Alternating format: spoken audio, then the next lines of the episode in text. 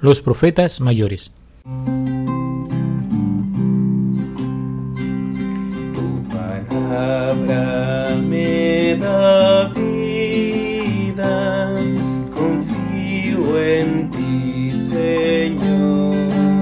Tu palabra es eterna,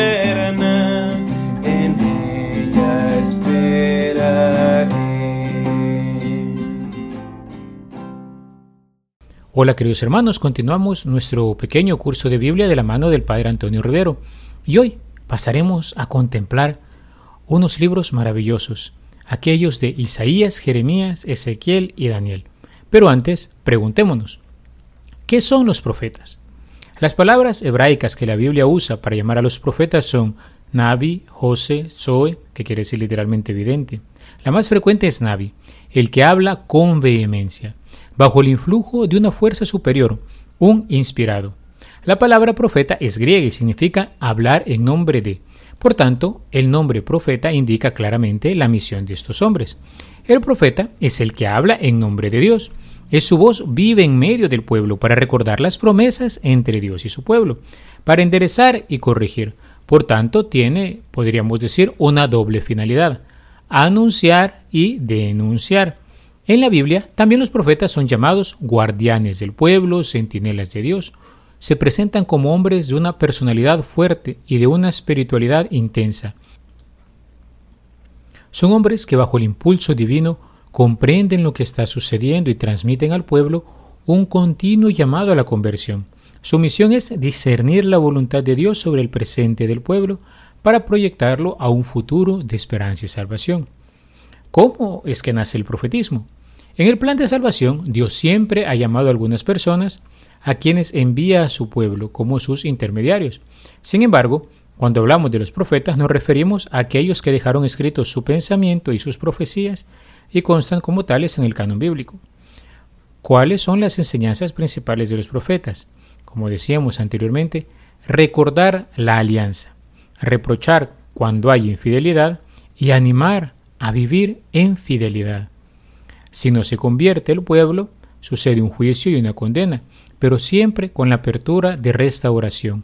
Siempre tiene un horizonte de esperanza. El resto de Israel, también ellos comenzarán a hacer mayor énfasis en el mesianismo, aquella perspectiva de un Salvador que vendría a rescatar a la humanidad, al pueblo de Israel en particular. ¿Qué características tienen los profetas? En primer lugar, son llamados por Dios. Nadie se hace profeta a sí mismo, sino que la iniciativa es divina. Ellos han de ser la voz de Dios. Esa llamada nace siempre de una experiencia fuerte de Él. La misión traerá consigo contrariedades y cruces, pero el Señor les protege y les ayuda. ¿Cuántos son los profetas? Conocemos nosotros por la Sagrada Escritura, en los libros que llevan sus nombres, cuatro mayores, Isaías, Jeremías, Ezequiel y Daniel, y trece menores, Oseas, Joel, Amós, Abdías, Jonás, Miqueas, Nahum, Habacuc, Sofonías, Ageo, Zacarías, Malaquías y Baruch.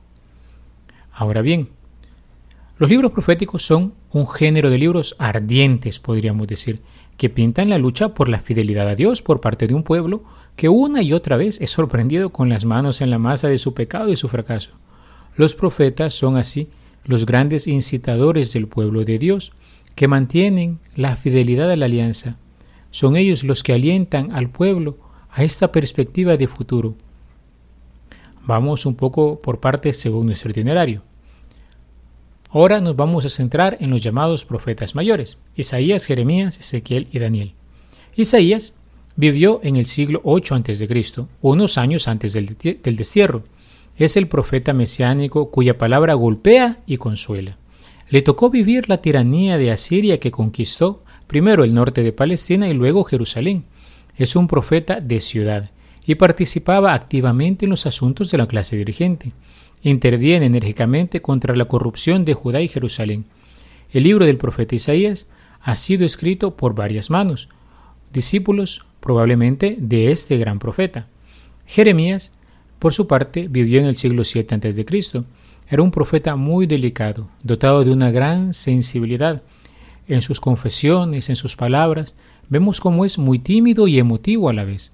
En él pugnan la necesidad de paz y ternura con la dureza del mensaje que tiene que anunciar, porque vivió momentos terribles para su pueblo, el período de la humillación y del exilio. Dos yugos caían sobre Israel, Asiria y Egipto. Ezequiel vivió hacia el siglo VII a.C. Es el profeta del cautiverio, del exilio a Babilonia a donde fue deportado. En su libro lleno de esperanza y de consejos, busca tener viva la fe del pueblo, pero es un profeta de personalidad compleja.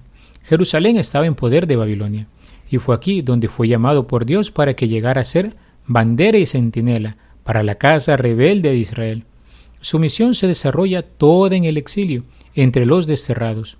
Es propenso al abatimiento, a visiones un poco complejas también para nosotros. Pertenece a la casta sacerdotal o levita. Es impulsor del culto, los ritos y el anhelo de santidad. Daniel, por su parte, vivió en el siglo VIII, pero el libro se escribió alrededor del siglo II a.C., después del exilio. Es de un carácter totalmente distinto a los anteriores. La primera parte de su obra consta de narraciones en el período de Babilonia. La segunda trata de visiones en las que se presentan las grandes fuerzas impulsoras de la historia.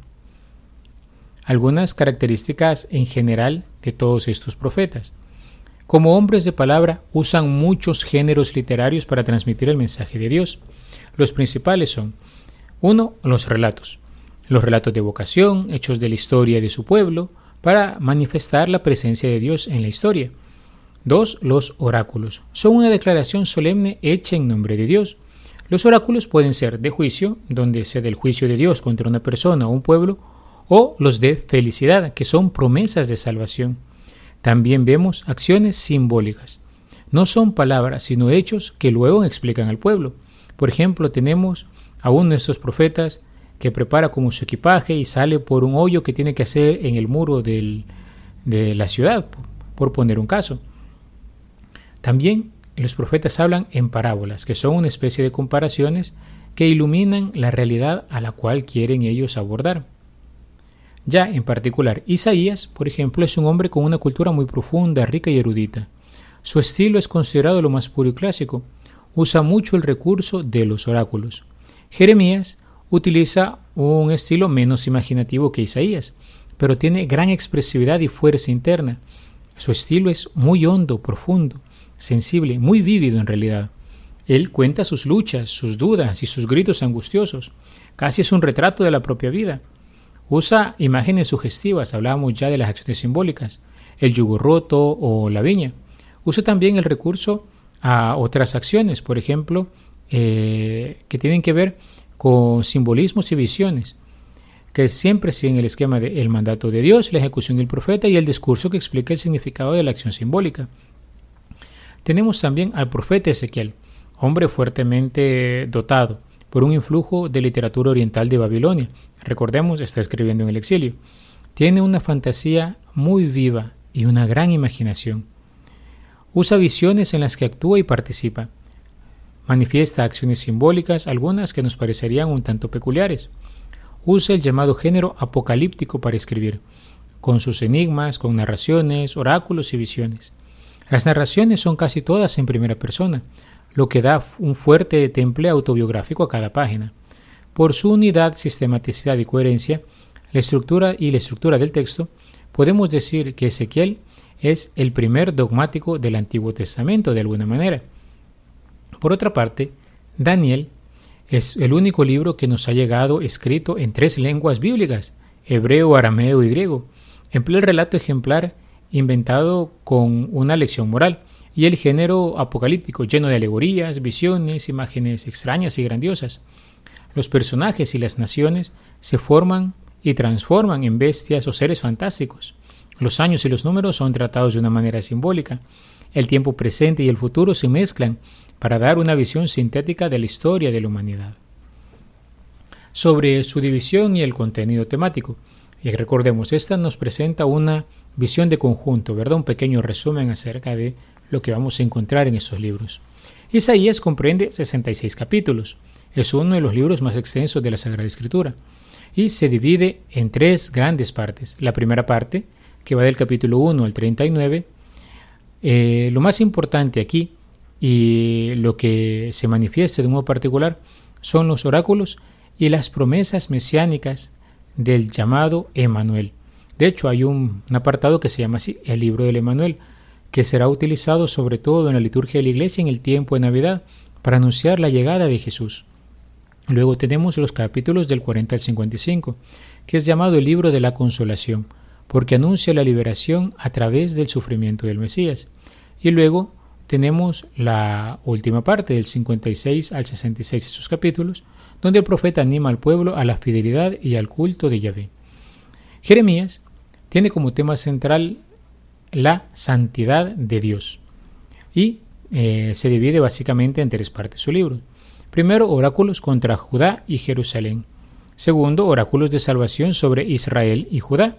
Y tercero, los oráculos contra las naciones. Constará de 52 capítulos. Ezequiel, por su parte, lo podemos dividir en cinco bloques. Primero, la vocación y misión del profeta, del capítulo 1 al capítulo 3. Segundo, los oráculos de condenación contra Jerusalén, del capítulo 4 al 24. Luego, los oráculos contra las naciones, de los capítulos 25 al 32. Luego, un mensaje de esperanza, del capítulo 33 al 39. Y finalmente, una visión sobre el templo y la tierra prometida, en los capítulos del 40 al 48. Daniel, no olvidemos, tuvo la misión de consolar al pueblo con un mensaje de confianza y esperanza. Así, su libro se divide en tres grandes partes. Una primera parte, que es la historia de Daniel, en los capítulos del 1 al 6. Luego, visiones que tiene Daniel, de los capítulos del 7 al 12. Y finalmente los capítulos 13 y 14, que son relatos griegos. Y esto es una cosa muy particular. Usualmente cuando hablamos de los libros deuterocanónicos, pensamos solo en libros completos, pero tenemos que recordar que hay secciones que también son deuterocanónicas de algunos libros. Este es el caso de estos últimos dos capítulos de Daniel. Estos capítulos, por ejemplo, no aparecen en las Biblias protestantes, porque ellos, recordemos, utilizan el mismo criterio de los judíos. Entonces, donde no se retoma aquellos textos que estaban propiamente en la Biblia de los 70, como habíamos hablado en el pasado. Acerca del contenido teológico espiritual. Hay cuatro puntos importantes a tener en cuenta en Isaías. 1. Hace una denuncia social y política. Denuncia a la clase dominante por su lujo y su orgullo, por su codicia y sus injusticias a costa de los pobres. Y lo hace para provocar un cambio de conducta Recordemos, el profeta lo que busca no es la condenación del pueblo, sino su conversión. Segundo, Dios se presenta como glorioso, fuerte y omnipotente. Esta fuerza y poder divino se manifiestan a través de la historia nacional e internacional. Tercero, la conciencia de miseria y de pecado del pueblo. Resalta las miserias humanas para mover a la conversión. La vanidad de las mujeres, la indiferencia religiosa, la confianza en el dinero, las riquezas, orgullo y el afán de autosuficiencia del pueblo. Y cuarto, habla del mesianismo real. En el pueblo de Israel habrá de nacer aquel que rescataría a este resto que habría de quedar y que finalmente daría origen al verdadero Israel. Este resto es pobre, humilde y justo. Este Mesías será el Emmanuel, el heredero de las promesas hechas a David, un rey pacífico, portador de gran paz, de alegría en el pueblo, pero también nos hablará Isaías del siervo de Yahvé, que debe sufrir por la salvación de su pueblo. Y así es curioso, ¿no? Isaías viene leído en Navidad en el libro del Emanuel y en Cuaresma en los cánticos del siervo. Jeremías, por su parte, podemos decir que trata cuatro puntos particulares. Primero, arrancar y derribar, ¿sí? así como en su vocación cuando se narra. Arrancar y derribar, puesto que el pueblo ha sido infiel a Dios, denuncia el culto falso, exterior y vacío, pero también buscará edificar y plantar, es decir, exhortar a la fidelidad, a la esperanza mesiánica, a una religión interior sellada en el corazón del hombre. Moverá al amor de Dios. Jeremías es el cantor enamorado del Señor, un Dios personal que dialoga con el corazón de la persona y con el pueblo. La imagen que utiliza el profeta para esto es la del noviazgo y el amor conyugal es un claro mensaje que prefigurará la presencia de Cristo en la Eucaristía eventualmente. Tercero, una religión y un culto interior del espíritu y del corazón. Es decir, Jeremías apunta a la interioridad. Cuarto, la oración, como consecuencia de lo anterior. Así, Él busca mover a las personas y Él mismo se presenta como un hombre que vive en oración. Ezequiel mantendrá un mensaje que gira en torno a la gloria y santidad de Dios. Así podemos distinguir cinco puntos. Primero, la visión de la divinidad y el concepto de Dios. Ningún otro libro da una visión tan sublime de la majestad divina como Ezequiel. Dios es el santo, el trascendente. El pecado es traicionar la santidad de Dios. El pecado de Israel y el castigo finalmente se presentan como ofensas a la santidad divina, a la gloria de Dios. Son los pecados que echa en cara Ezequiel, la profanación del culto y del santuario, la idolatría, la infidelidad a Dios confiando más en alianzas políticas que en la providencia del Señor, las culpas de los malos jefes y los falsos profetas, y hará tres alegorías, la novia infiel, las dos hermanas y un resumen de la historia de Israel, todo para mostrar la infidelidad del pueblo. Luego hablará de un castigo purificador a causa de los pecados cometidos. Un cuarto tema será la retribución colectiva e individual. Ezequiel, sin renunciar al principio de solidaridad, es el primero de los profetas que habla del problema de la responsabilidad personal por el pecado. La retribución, premio, castigo está en relación con la conducta de cada uno. Esto nos habla el capítulo 18 de Ezequiel. Por último punto, el profeta Ezequiel también nos habla de promesas de restauración. Es un profeta de gran esperanza. Predica el regreso de Israel. La figura del Mesías no la presenta como un rey, sino como un sacerdote pastor. La misión del Salvador es esencialmente sagrada, cultual de alguna manera, una misión de santidad. Por otra parte, el libro de Daniel nos presenta una serie de puntos importantes a no olvidar. Primero, Dios, como el dueño de toda la historia y su sabiduría, que es mayor que toda la sabiduría y poderes humanos. Y en este sentido, también tiene, en un segundo momento, una una visión teológica de la historia. Los reinos de este mundo surgen, crecen y finalmente se acaban, mientras que el reino de Dios sigue firme y vendrá con el Hijo del Hombre. Esto era un gran consuelo en medio de aquellas situaciones difíciles que vivían sus compatriotas. Tercero, presenta marcadamente un mesianismo de un corte espiritual. De hecho, Jesús apropió del título que tanto utiliza Daniel de Hijo del Hombre, con estas connotaciones de origen divino y al mismo tiempo humilde se presenta también la oración humilde y contrita.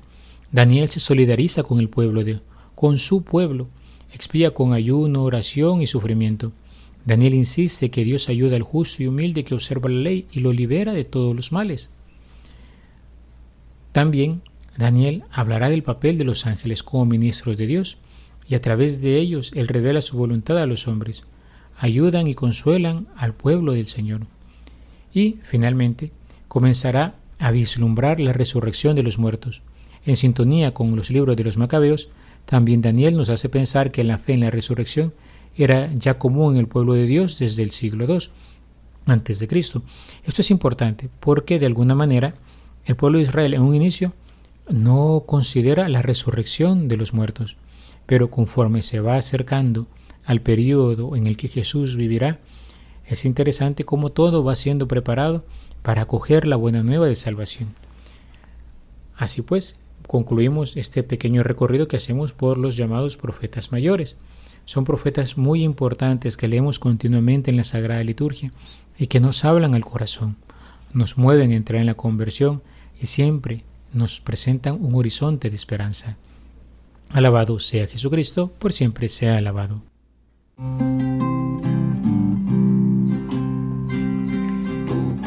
Palabra me da